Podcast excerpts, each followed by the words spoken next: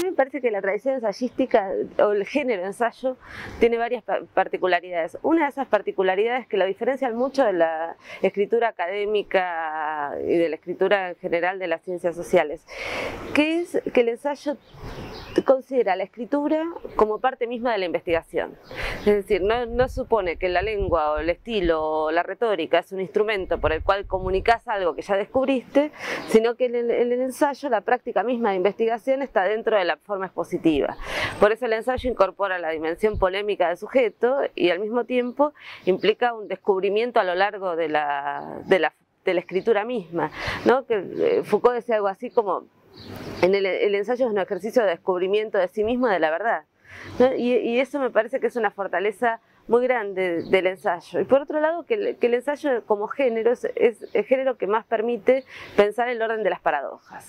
Es decir, el ensayo por su propia eh, constitución estilística permite incorporar el matiz, la negación, la diferenciación interna, la propia lógica de la exposición. Entonces, mientras la, lógica de la escritura académica pide que se determine hipótesis, objetivos y una comprobación de eso y unas fuentes teóricas para comprobarlo, en, el ensayo uno tiene la obligación, digamos, no solo el permiso, sino la obligación de saber que cada afirmación está habitada por una tensión interna y que esa tensión interna debe ser desplegada. Por eso los grandes ensayistas, los grandes ensayistas en general están muy ligados a la, literatura y uno en un ensayo tiene que, siempre el dilema es saber que hay parte de exposición de textos, de glosa, de trabajo sobre el plano de las ideas, pero al mismo tiempo un fuerte ejercicio estilístico.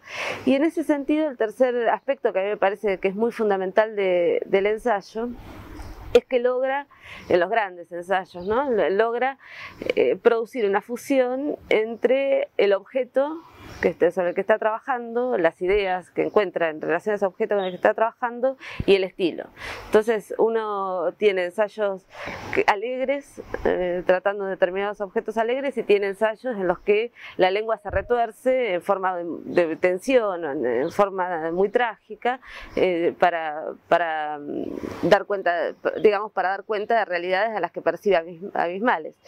Y en ese sentido, la gran tradición, me parece, del ensayo latinoamericano, uno de sus linajes más fundamentales es lo que sería el linaje del barroco. ¿no?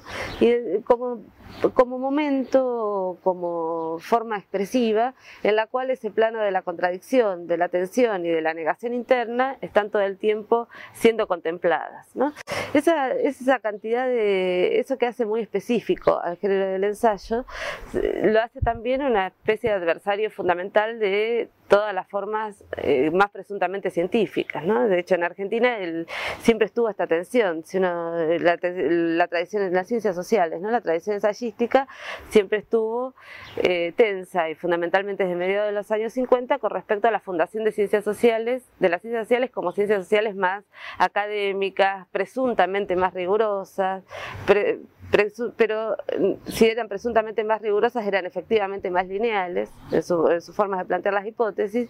Y entonces eh, hay episodios eh, fundamentales como la discusión de Germani y Martínez Estrada, pero el que las ciencias sociales y, y en general el mundo académico haya desperdiciado, desdeñado esa tradición ensayística, empobrece mucho sus propias formas de concepción de la realidad, digamos, y, lo y lleva a, esquemas de percepción de, de, lo real en la que renuncia a un conocimiento más amplio. ¿no? Entonces, en ese sentido, eh, a mí me parece que hay que pensar el ensayo no como aquello que es menos que la investigación. A veces las ciencias sociales lo consideran como la etapa previa a la investigación empírica, sino como aquello que redobla el esfuerzo investigativo, ¿no? que no desdeña lo empírico, que no desdeña el trabajo sobre las fuentes, que no desdeña el conocimiento eh, sobre las bibliografías, sino que le agrega todo eso a, ese pasaje de radiografía de la Pampa tiene, creo que cita alrededor, Martínez Estrada cita ahí alrededor de 400 autores.